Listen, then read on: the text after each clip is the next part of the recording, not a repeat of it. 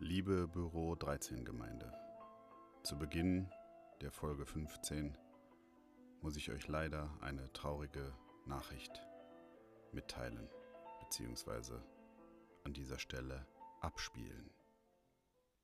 Hallo und herzlich willkommen zu einer neuen Folge von Büro 13. Ihr hört mich jetzt hier allein, den Jens, den kranken Jens. Ähm, ich bin etwas kränklich und unpässlich. Daher werde ich jetzt so für euch nur diese, diesen kurzen Einsprecher machen und danach dann die Folge in die kompetenten Hände von Niklas geben, der euch dann unterhalten wird. Und hoffe dann nächste Woche wieder dabei zu sein. Wünsche euch ganz viel Spaß mit Niklas und der Folge. Und dann bis nächste Woche. Tschüss. Ja, ihr habt gehört, meine Damen und Herren, da draußen an den Empfangsgeräten. Arno wird heute bei der Folge nicht mit dabei sein. Wir wollen natürlich ein kleines Geheimnis daraus machen, was oder warum der Arno ein bisschen angeschlagen ist, ob ihn die Nosferatu-Spinne in die Eichel gebissen hat oder ob er den einen oder anderen Gyros-Teller zu viel genascht und sich deswegen ein bisschen den Magen verdorben hat. Ja, gleichwohl muss man sagen, Arno hat in diesen Tagen auch einen neuen Job angetreten, denn wie, wie ihr alle wisst, ist Büro 13 natürlich nicht unser Hauptjob. Man mag es kaum glauben, es ist tatsächlich in Anführungsstrichen nur ein Hobby und eine Leidenschaft von uns. Und dieser werde ich dann für euch heute alleine nachgehen. Ihr hört den Niklas ähm, heute als Einzelkämpfer. Damit ich mich aber nicht ganz so alleine fühle, habe ich mir hier natürlich eine kleine Lache vom Arno eingebaut. Die hier. so, die kann ich jetzt immer mal zwischendurch einspielen, um einfach die ganze Geschichte ein bisschen aufzulockern.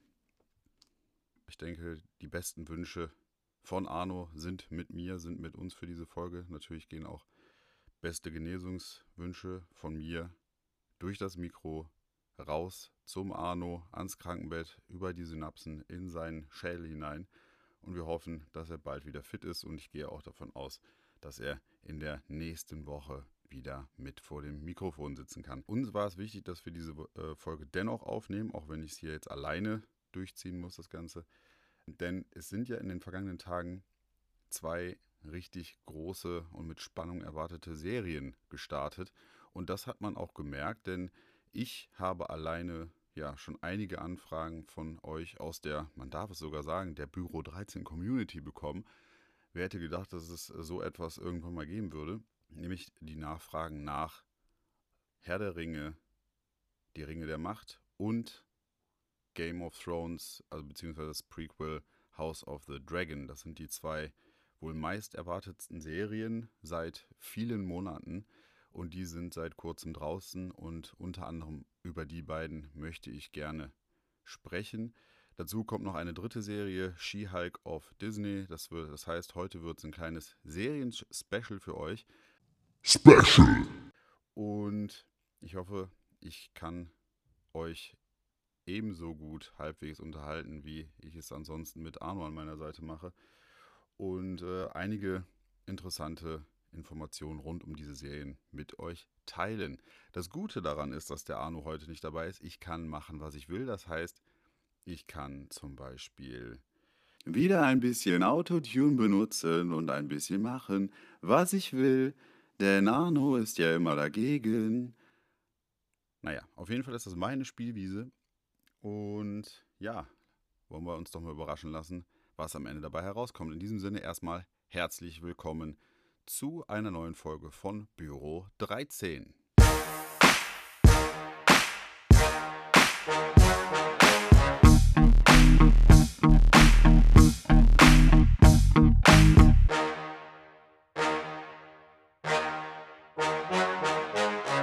13.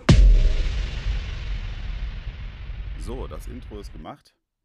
Ich würde sagen, wir fangen direkt an und zwar mit einer, sagen wir mal so, mit der ähm, schwächsten Serie von den dreien, die ich vor dem Intro genannt habe. Und dabei geht es natürlich um She-Hulk. Und cool, Arno, oder? Alles klar. She-Hulk, die Anwältin, ist, äh, ja, wie der Titel schon verrät, ein Teil des großen Marvel Cinematic Universe und ja, ist eine US Science-Fiction Action-Superhelden-Serie innerhalb der Phase 4 von, äh, vom MCU und die Erstveröffentlichung bzw. die Veröffentlichung der ersten Folge fand am 18. August auf dem Streaming-Dienst Disney Plus statt. Die Folgen dauern in der Regel zwischen 30 und 35 Minuten in etwa. Regisseurin ist äh, Kat Coiro und die Hauptdarstellerin ist Tatjana Laney. Sie spielt Jennifer Walters, die eben auch im Verlauf der ersten Folge schon zu She-Hulk wird. Aktuell habe ich die ersten drei Folgen dieser Serie gesehen. Die kann man vorab sagen, gucken sich sehr schnell weg, sehr entspannt weg. Das liegt vor allem, vor allem daran, dass äh, ja, man die Handlung ungefähr auf eine Untertasse, auf einer Untertasse zusammenfassen äh, kann, beziehungsweise ja, sie auf einen Bierdeckel passt. Und ja, weil sie aber auch kurzweilig ist, muss man sagen. Sie hat schon die einen oder anderen spaßigen Momente. Und man muss sagen, also in der ersten Folge wird eben kurz erklärt, wie Jennifer Walters zu She-Hulk wird. Nämlich, kleiner Spoiler, aber das wird ja auch relativ schnell klar, indem das Blut von ihrem Cousin, der niemand Geringeres ist als Bruce Banner, bei einem Autounfall auf sie tropft und dadurch erhält sie eben auch die Kräfte von Bruce, der sich ja bekanntermaßen zum Hulk transformieren kann. Beziehungsweise in dieser Serie ist er ja äh, quasi die Figur Dr. Hulk oder Professor Hulk. Das heißt, ähm, er ist nicht mehr dieses wilde Wutmonster, sondern er hat alle Vorzüge, sieht auch aus wie Hulk, hat aber dabei den Intellekt immer noch von Bruce Banner und der ist, wie wir, oder wie die Kenner des MCU wissen, ja ein sehr fähiger Wissenschaftler, und genau, diese Mixtur bekommt dann eben auch Jennifer Walter, seine Cousine, ab. Und daraufhin wird sie zu She-Hulk. In, äh, in der ersten Folge, nicht in der ersten Halge, wird eigentlich nur erzählt, wie sie dann anfängt, mit ihren Kräften zurechtzukommen, wie sie ihre Form zu, zur She-Hulk wandelt und ja, wie sie versucht, diese Fähigkeiten auch schon anfänglich in ihren Alltag als Anwältin einzubinden.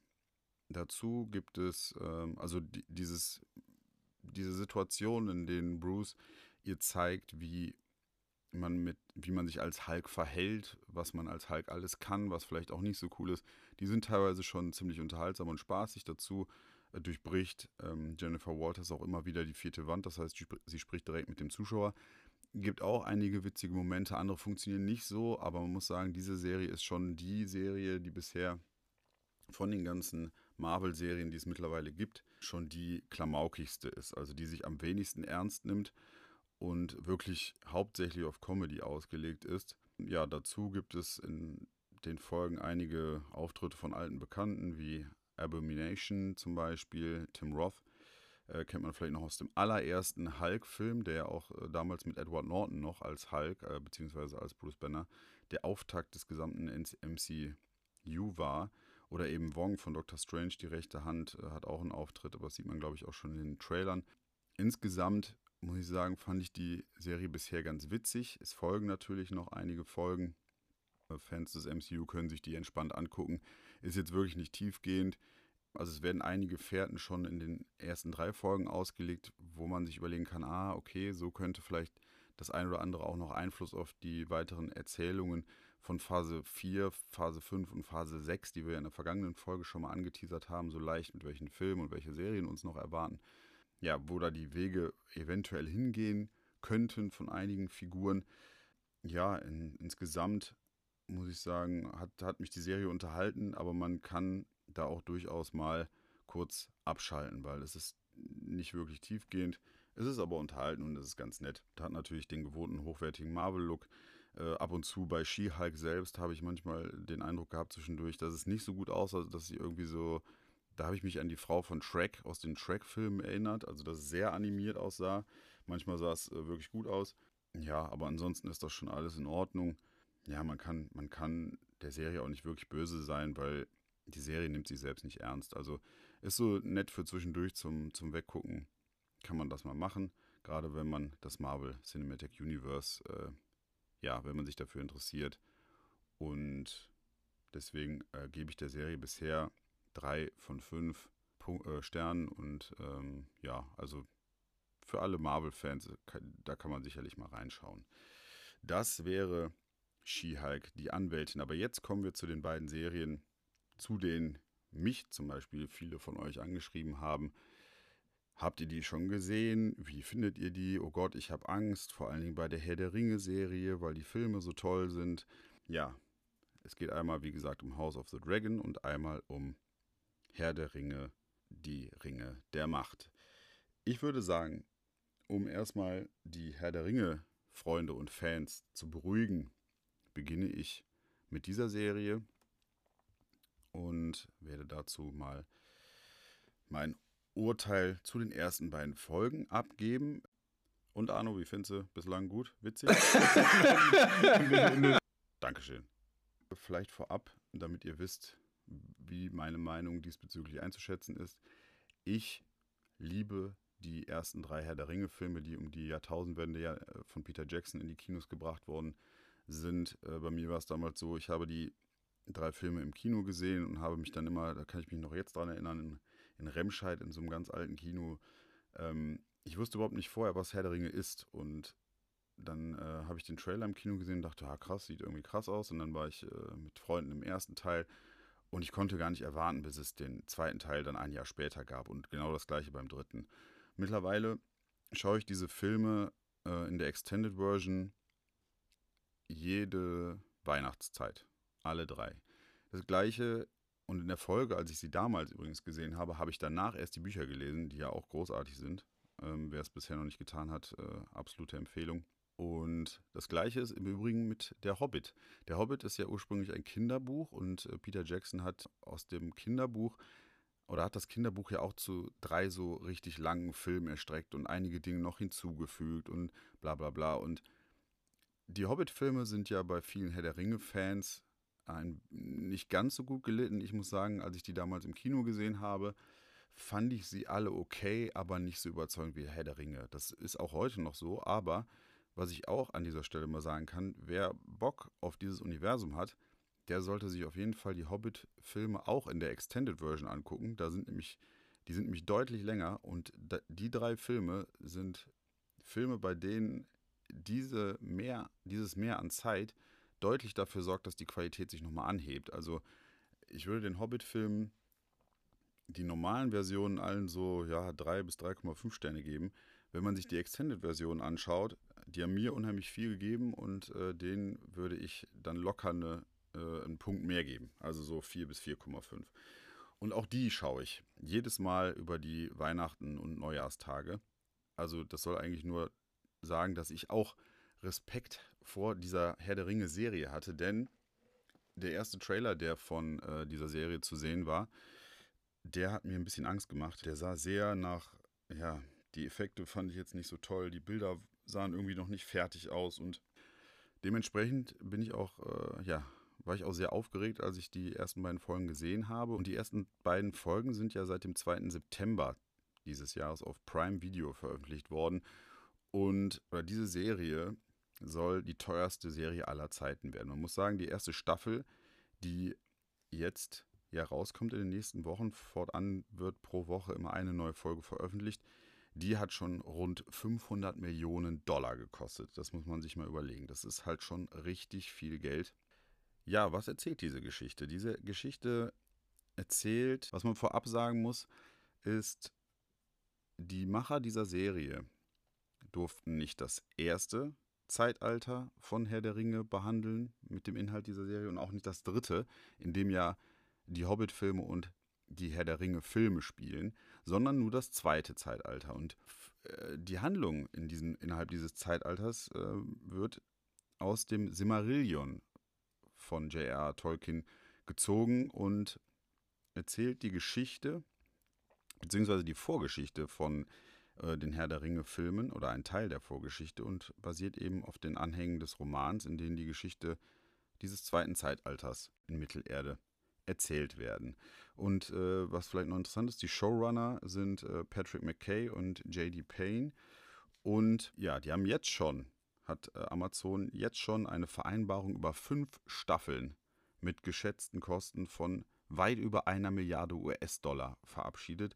Das heißt, wir werden vermutlich fünf Staffeln von Herr der Ringe, äh, die Ringe der Macht, sehen.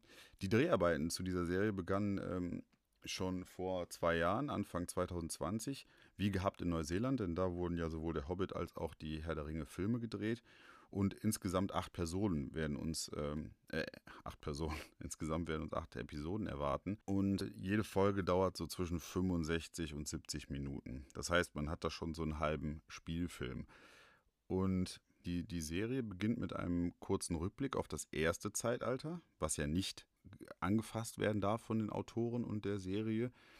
Und äh, zu jener Zeit haben die Völker Mittelerdes, die Vereinten, die Elben, die Zwerge und die Menschen, den dunklen Herrscher Melkor bzw. Morgoth hieß der, besiegt.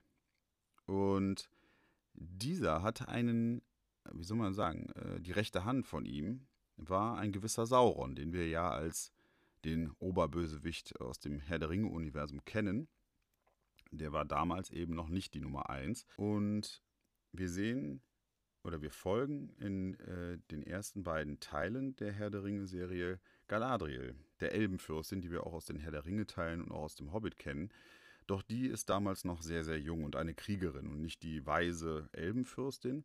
Sie ist auch ähm, wesentlich emotionaler und ähm, impulsiver und sie glaubt nicht daran, sie ist eine äh, Elbenkriegerin und eine Anführerin.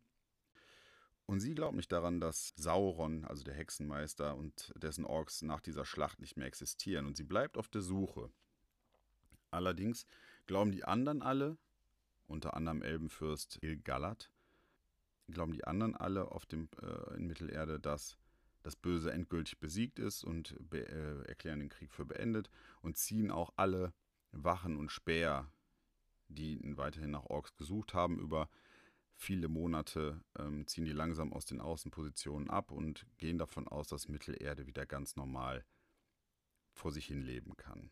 Währenddessen soll Elbenschmied Celebrimbor die heißeste Schmiede aller Zeiten bauen und wir wissen, oder diejenigen, die die J.R.R. Tolkien Bücher gelesen haben, in dieser Schmiede werden dann die Ringe geschmiedet, die Sauron in den Herr der Ringe Filmen oder vor den Herr der Ringe Filmen nutzt, um alle ins Dunkel zu treiben. Neben Galadriel folgen wir dann noch einem weiteren Elben, der äh, an einer dieser Außenstellen in Mittelerde sich befindet äh, und in der Nähe eines Menschendorfs ist.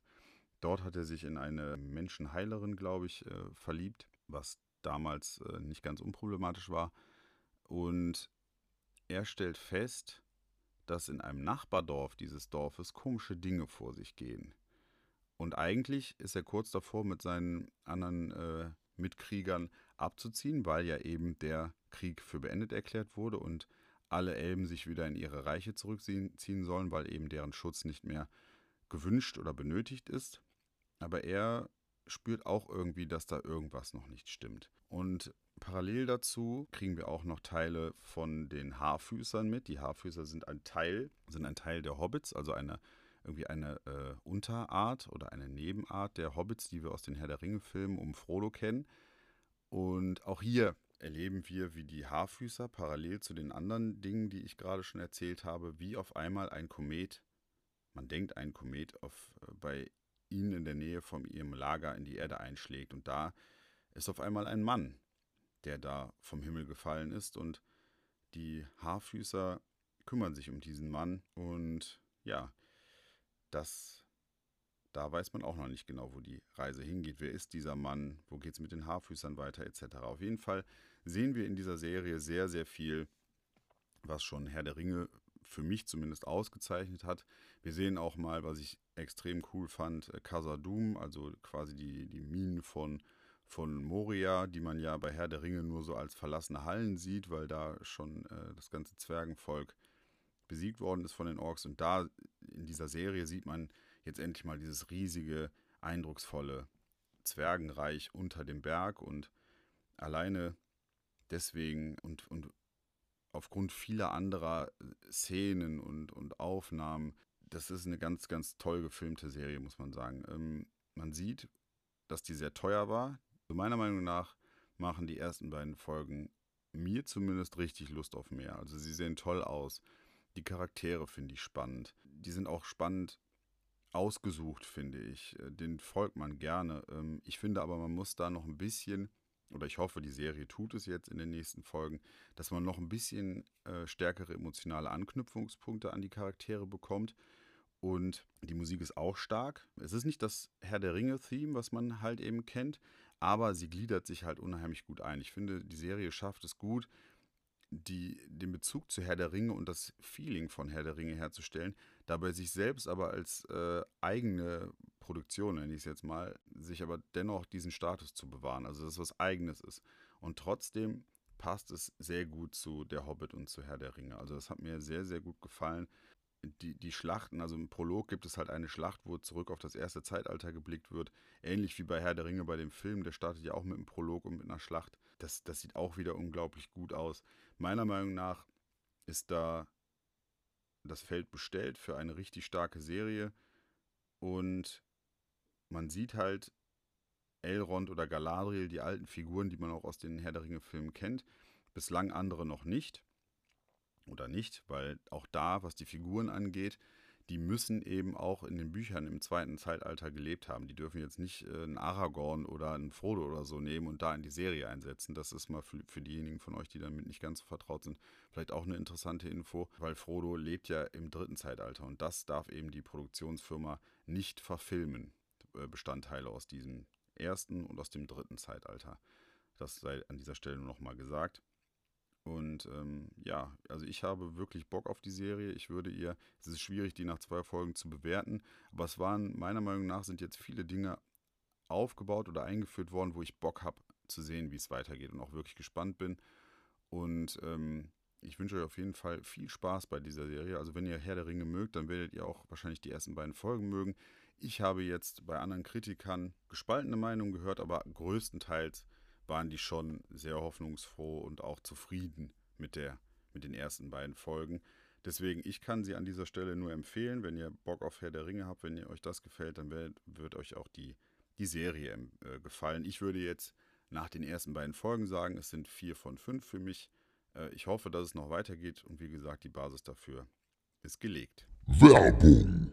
Ihr legt Wert auf eine coole und nachhaltige Lifestyle-Fashion. Dann schaut bei den Jungs von Mulejan und Hiopai vorbei. Das Local Label aus Düsseldorf steht für Mode aus dem Rheinland, die den modebewussten und fröhlichen Menschen von heute durch den Alltag begleiten soll. Unter www.mullejan-hiopai.de könnt ihr euch mit neuem Stuff einkleiden. Raised in Aachen, based in Düsseldorf and sending love, humor and cool fashion to all over the world. Werbung Ende. Kommen wir mal vom. Ich habe ja jetzt die Zeit, ich kann ja machen, was ich will. Äh, ich trinke mal eben was. Hm.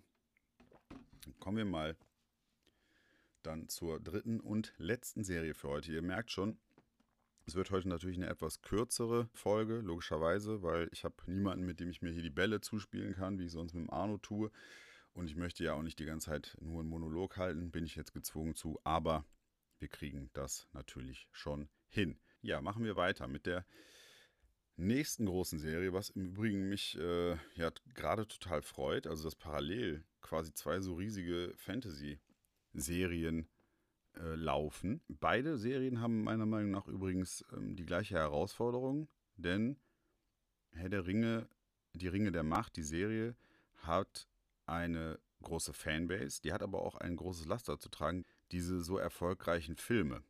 So, und das gleiche gilt natürlich auch für House of the Dragon, das äh, Prequel oder die Prequel-Serie des äh, Fantasy-Eposes Game of Thrones, denn Game of Thrones hat ja auch, die acht Staffeln haben ja auch eine riesige Fangemeinde, war eine super geile Serie, wie ich finde. Und ja, House of the Dragon ist jetzt aktuell auf HBO bzw. auf Sky hierzulande anschaubar und basiert ebenfalls auf George R. R. Martins Romanreihe Das Lied von Eis und Feuer. Und die Vorlage spielt etwa 200 Jahre vor der Originalserie, also vor Game of Thrones. Und beinhaltet, da habe ich mich mal schlau gemacht, beinhaltet oder spiegeln inhaltlich die Kapitel aus äh, den Büchern Feuer und Blut, erstes Buch Aufstieg und Fall des Hauses Targaryen von Westeros, das die Vorgeschichte eben des Hauses Targaryen erzählt. Und das Haus Targaryen, ja, das hat ja immer wieder Menschen, Personen hervorgebracht, die eben Drachen zähmen, auf denen reiten können. Und ähm, ja, das war äh, Daenerys Targaryen, war es ja in Game of Thrones, die dann da irgendwie am Ende drei Drachen hatte. Hier ist die Rede davon, dass es insgesamt zehn gibt. Ein paar sehen wir auch schon in den ersten drei Staffeln, äh, in den ersten drei Folgen, die ich gesehen habe. Aktuell sind auch erst drei Folgen raus. Insgesamt wird es zehn Folgen geben. Und ähm, ja, die Serie ist seit dem 21. August dieses Jahres bei Sky zu sehen. Insgesamt dauern die Staffeln immer um die 60, 65 Minuten, also auch relativ lang. Die Idee ist von Ryan Condell und ja, die, dass George R. R. Martin der Urheber dieser Geschichten ist, habe ich ja bereits gesagt. Die Musik ist von Ramin Javadi.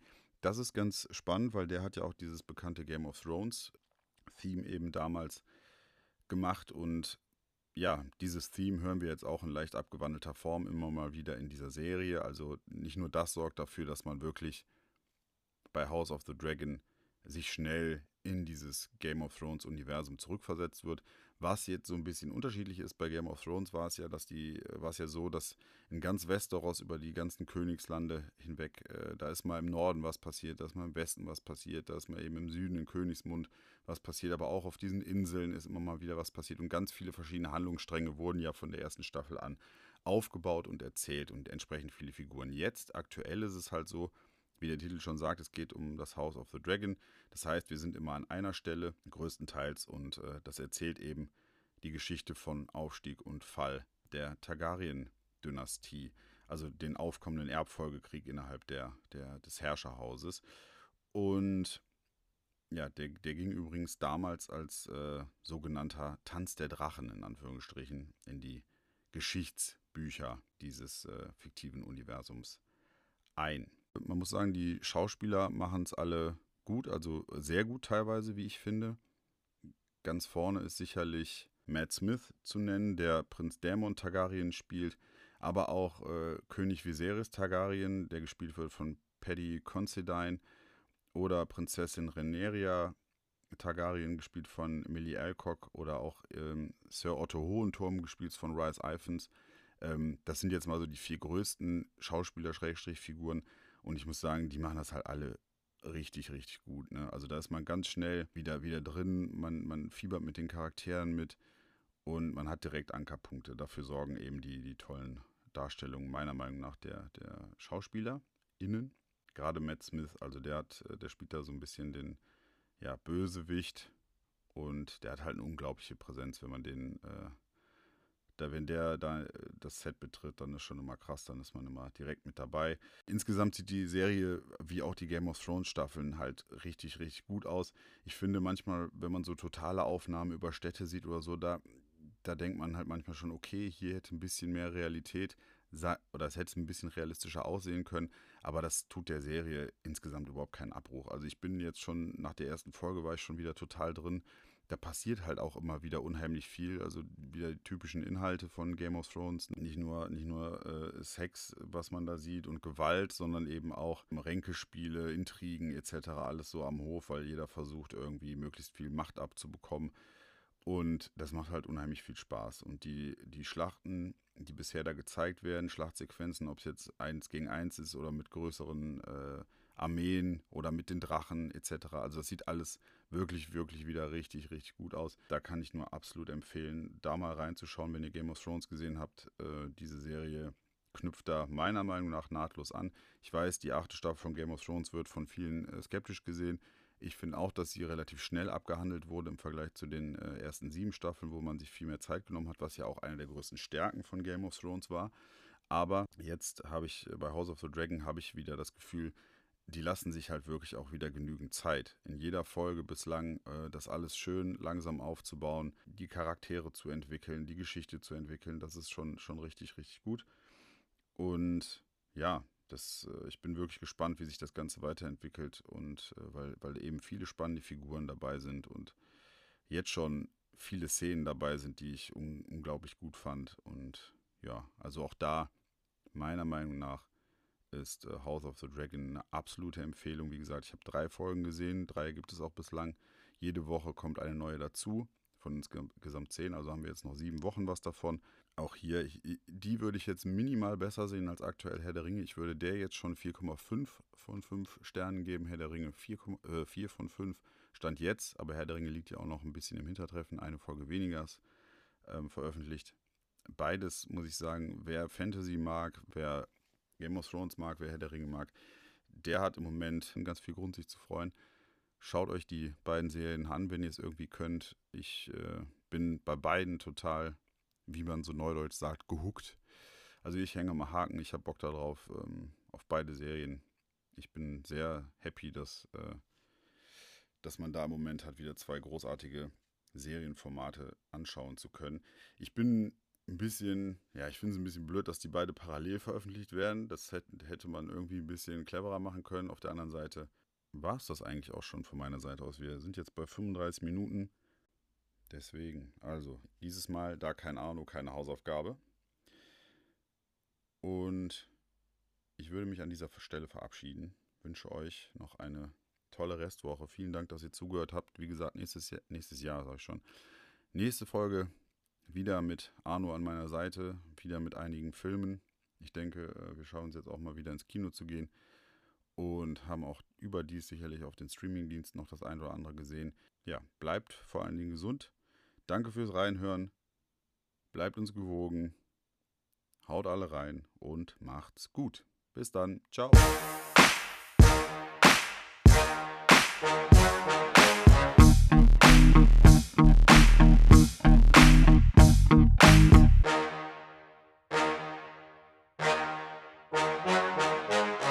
Büro 13